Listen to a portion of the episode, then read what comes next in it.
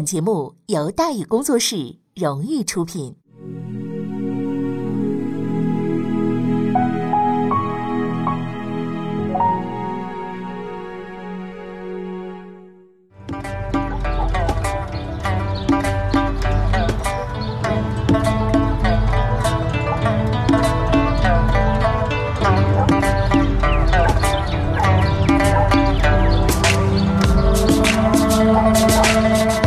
书唱戏劝人方，三条大道走中央，善恶到头终有报，人间正道是沧桑。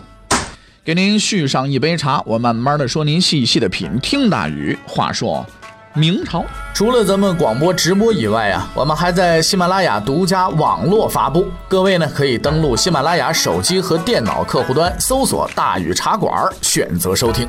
上期节目咱们说到哪儿啊？咱们说到天启驾崩，魏忠贤企图夺权，崇祯即位，朱由检防范逆臣啊。当然，事实上啊，朱由检是防着魏忠贤，怕魏忠贤害死他。但是魏忠贤呢，也不想害他，哎，他想控制他，是吧？而要控制他呢，就必须掌握这个朱由检的弱点啊，不怕你清正廉洁，就怕你没有爱好。你但凡有点爱好，哎，总能击中你的弱点，是吧？几天之后呢，魏忠贤就给皇上送了一份厚礼，这份厚礼是四个女的，确切的说是四个漂亮的大美女啊。男人的弱点往往就在这方面，这就是魏忠贤的心得，对吧？这个理论呢，还是比较准确的，但是对皇帝来讲，啊，这个理论呢，就是，嗯，有一点打折扣了。毕竟皇帝大人君临天下啊，要什么女人都行啊，送给他那未必要啊。啊，对此呢，魏忠贤是相当的醒目啊，所以他在送女人的同时呢，还送了副产品，什么东西啊？就是迷魂香。所谓迷魂香啊，是香料的一种。据说啊，据说啊，因为咱们也没用过这玩意儿，据说这个老爷们接触迷魂香以后呢，哎呀，这个人整个这个浑身上下就啊，浑身都是就就跟那个又又用了那些什么什么药似的，是不是？性欲大增啊！这看什么看老母猪都是双眼皮的啊！就此而言呢，这个魏公公是很体贴消费者的，哎，管送还管销，是吧？但是他万万想不到。这套近乎完美的营销策略，没有市场效果。据这个内线报道啊，说崇祯压根儿就没动过那几个女的，因为呢，四名女子啊入宫那一天，崇祯对他们进行了仔细的搜查，啊，找到了那颗隐藏在腰带里的药丸。在许多的史书当中啊，崇祯皇帝啊，应该是这么个形象，就是很勤奋，很努力啊，认这个死理儿。这个爱干活，就是人比较傻，死干死干往死了干啊，最后把自己干死了，是吧？这是一种呢为达到不可告人的目的，用心险恶的说法。真正的崇祯应该是个什么样的人呢？应该是敏感、镇定、冷静、聪明绝顶。其实魏忠贤对崇祯的印象很好，天启执政那会儿啊，崇祯对他呢对魏忠贤就很客气。见面了就喊长公，哎呀，称兄道弟的，哟，这个相当的激动。魏忠贤觉得，妈，这个这个这个小伙子够意思啊！我经过长期观察的魏忠贤发现，崇祯呢是个不拘小节的人，整天就衣冠不整，也不见人，也不拉帮结派，完全的搞不清状况。哎，自己天天的胡吃海塞的，就是个玩就这么一个人，似乎没什么可担心的嘛。可是魏忠贤不这么看，几十年混社会的经验告诉他。越是低调的人，就越危险。为证明自己的猜想，他决定用一办法。天启七年七月初一，魏忠贤突然上书，提出说啊，自己年老体弱，希望辞去东厂提督职务，回家养老去。皇帝也死了，靠山也没了，主动辞职。你说就这个机会，那真正的敌人是不会放过的呀。就在当天，他得到了回复。崇祯亲自召见了他，并告诉他一个秘密。他对魏忠贤说了：“说我告诉你，这个先皇我哥哥天启皇帝临死前呢，跟我有交代交代遗言，知道吗？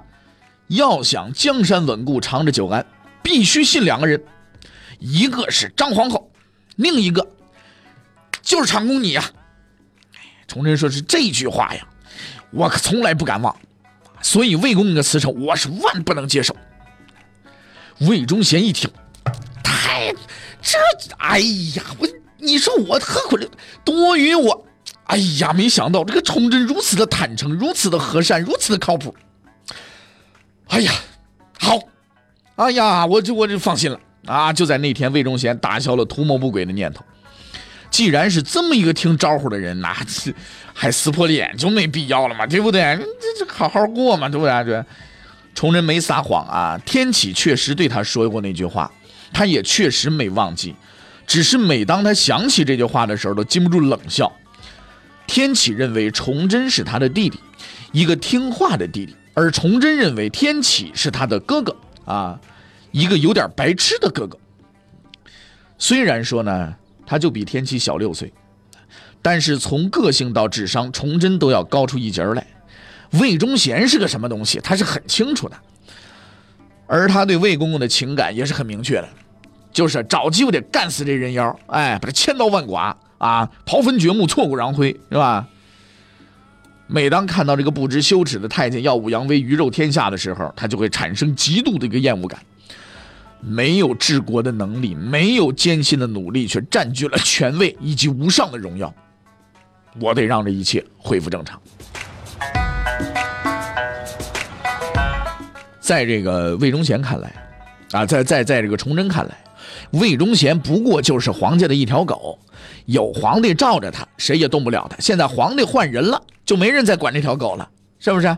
却依然动不了他，为什么？因为这条狗现在可已经变成狼了。那有人说了，是皇帝宫里边传一二指宽的条子，就能把魏忠贤废了？不那么简单。崇祯很精明，他知道眼前这个敌人有多么强大。除了自己以外，这崇祯呢，搞定了朝廷里所有的人。从大臣到侍卫都是他的爪牙，身边啊没有盟友，没有亲信，崇祯是没人可以信任的，他得独自面对狼群。如果说贸然动手，被撕成碎片的，只能是他自己。所以要对付这个人，必须得有点耐心，不用着急，哎，慢慢玩。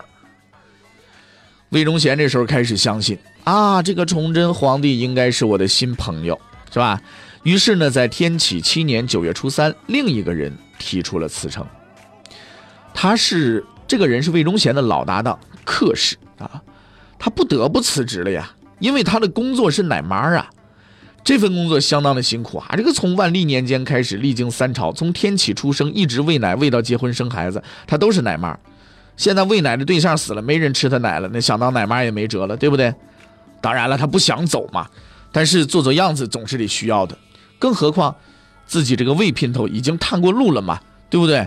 哎呀，这个崇祯是不会同意辞职的嘛，满心欢喜的嘛，辞职，嗯，对，我也要辞职啊！一天以后，他得到了答复，同意，嗯，这一下子可是彻底打乱了魏忠贤的神经了。那不同意我辞职，干嘛同意克氏辞职呢？崇祯的理由也很无辜，你看。皇上临死前就告诉我要相信张皇后，要相信你魏公公，对不对？别人他可没说呀。再说了，先皇的奶妈，先皇都死了啊，我也用不着了，对不对？我又不用他喂奶，也也应该回去了吧？其实我也不好意思啊，前任刚死就赶人这个事情，我就我是没做出来，但是你自己提的辞职嘛，对不对？不是我赶人，对不对？我也没办法呀，你识大体，你顾大局。我冲，我我我我得赞赏你，对不对？我同意。于是，在宫里边混了二十来年的克大妈啊，终于走到了终点了。穿着丧服离开了皇宫啊，走的时候呢，还烧掉了一些东西，包括天启皇帝小时候的胎发呀、呃手手脚指甲了等等，以示留念啊。这是算是回到民间去跳广场舞去了。魏忠贤身边最得力的助手走了。这引起了他极大的恐慌，他开始怀疑这个崇祯，嗯，别是一只披着羊皮的狼吧？啊，这一点点的，这是把我往深渊里推啊！不行，现在我得想办法啊！现在还有反击的机会，但是皇帝毕竟是皇帝，能不翻脸就不翻脸。真跟皇帝翻脸了，那你这就是要么你死，要么你你反了嘛，对不对？所以动手之前必须得证实这个判断。第二天九月初四，司礼监掌印太监王体乾提出辞职。这是一道精心设计的题目。客氏被赶走，还可能是误会，毕竟他没有理由留下来，又是自己提出来的。而王体乾是魏忠贤的死党，对于这一点呢，魏忠贤知道，崇祯也知道。换句话来说，如果崇祯同意了，魏忠贤将彻底了解对方的真实意图。那个时候，他将毫不犹豫地采取自己的行动。一天之后，他得到了回复，拒绝。崇祯当即婉拒了王体乾的辞职请申申请，表示王体乾乃朝廷重臣，不能够随意退休。哎呀，魏忠贤一听，放心了，舒服了。很明显嘛，皇帝不打算动手嘛，对不对？这一天是天启七年九月初七，两个月以后是十一月初七，地点就在北直隶河间府阜城县。那天深夜，在那阴森的小屋里边，魏忠贤独自躺在床上，在寒风中回想着过去。是没错，致命的错误就是这个判断呢。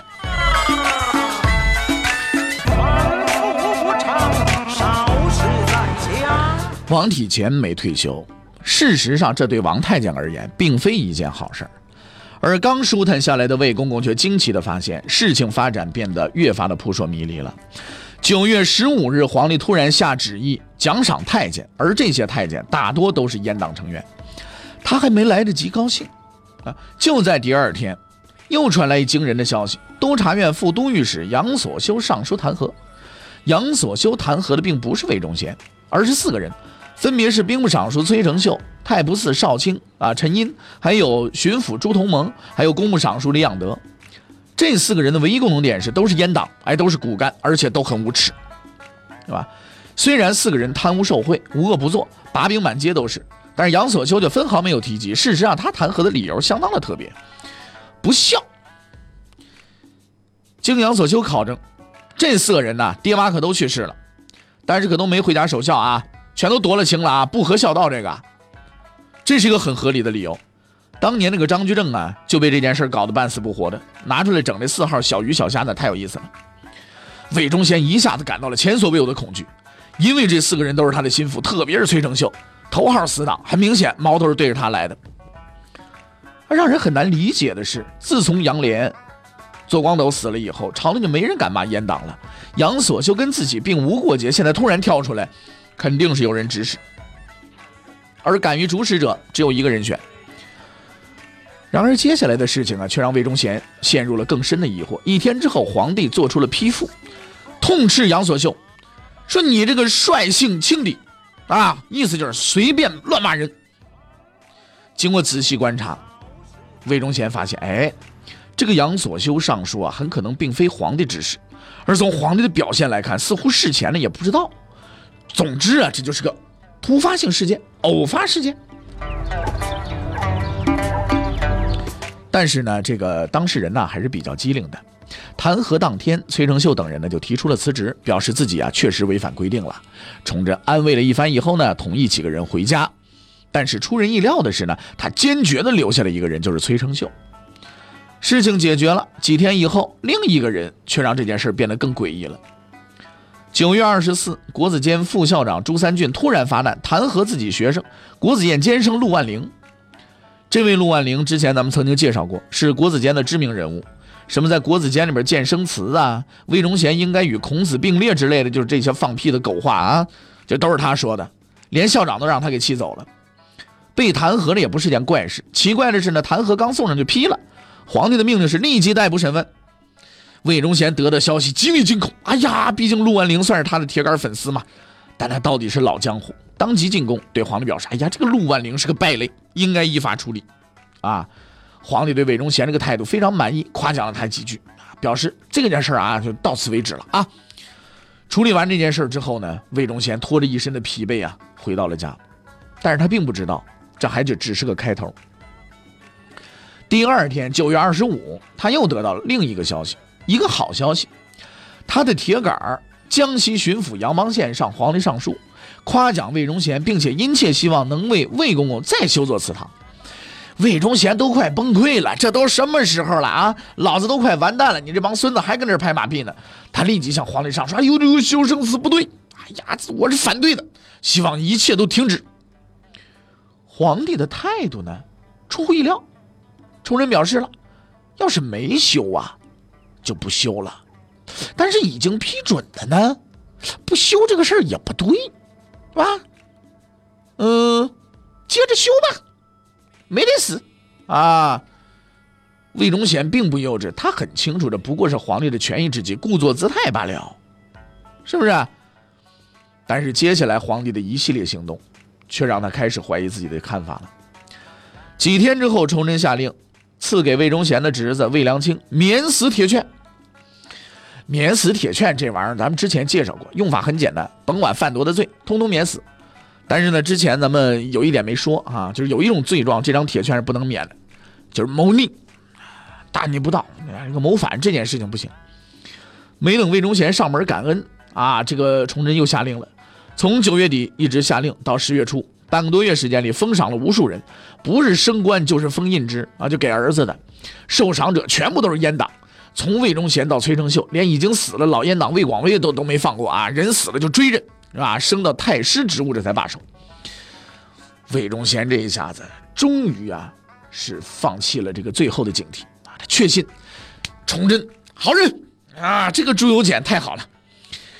经过一个多月的考察，魏忠贤判定崇祯不喜欢自己，但是也没法控制，啊！但是作为一个成熟的政治家呢，只要自己老老实实的不碍事、不挡路，崇祯也不会跟自己啊玩命。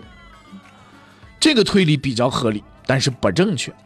如魏忠贤之前所料，这个崇祯呢是有弱点的，他确实有一样十分渴求的东西，不是女人，而是权力。要获得至高无上的权利，成为君临天下的毛皇帝，必须把魏忠贤弄死。青蛙遇到热水会很快的跳出去，所以呢，煮熟青蛙的好方法就是温水。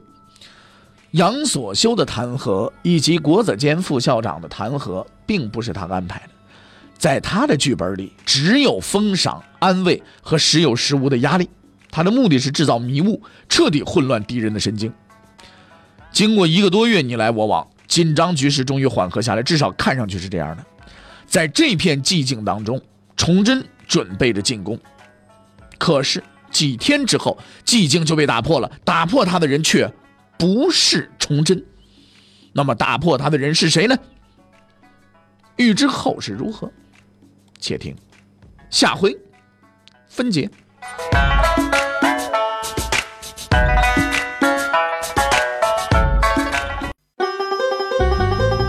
各位你想跟大禹交流吗？你想跟大宇辩论吗？你想给大宇指出错误吗？来微信吧，微信搜索订阅号“大宇茶馆”，哎，就能实现了。记住啊，宇是宇宙的宇。